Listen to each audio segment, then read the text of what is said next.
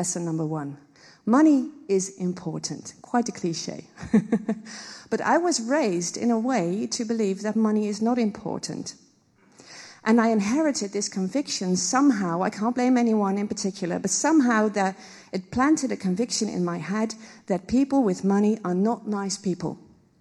So when I had money, I would spend it as soon as I could. And then when I found my purpose working with students, I just didn't ask for it. I didn't care. I just wanted to change the world, which I had no impact on whatsoever with 3 euros and 97 cents. And I also learned that money doesn't make you a bad person. It just makes you more of who you are. So if you're a jerk with a lot of money, you're probably a jerk when you're broke as well. And if I would have more money, I would simply give more. But if I have to worry about money every day, all day, I can't even take care of myself, and I have nothing to give. Lesson number two money equals time.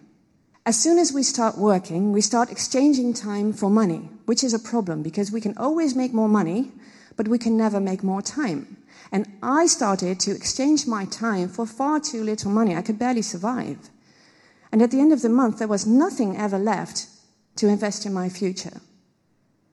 So I would have to spend all my time to make just a little bit of money. And I would probably have to do that for the rest of my life because there was nothing left. And for the rest of my life, I would have given away the one thing that means the very most to me, which is time. Time with my loved ones and time for myself. So I decided that it was time that I value my time. I would spend it more consciously, and when it comes to work, I would have to exchange it for more money so I could spend less time working and more time actually living. Lesson number three money equals value. It took me two years to discover that the money project is not about money, it's about value. And I've always seen myself as a confident person, but I didn't value myself.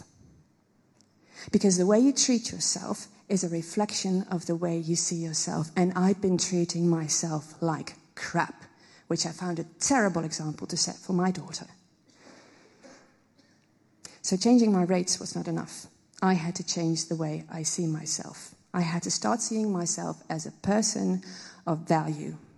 And that was not easily done. It's a process, and I'm still working on it. So I still, on a regular basis, I still have to remind myself it's okay, you're worth every penny.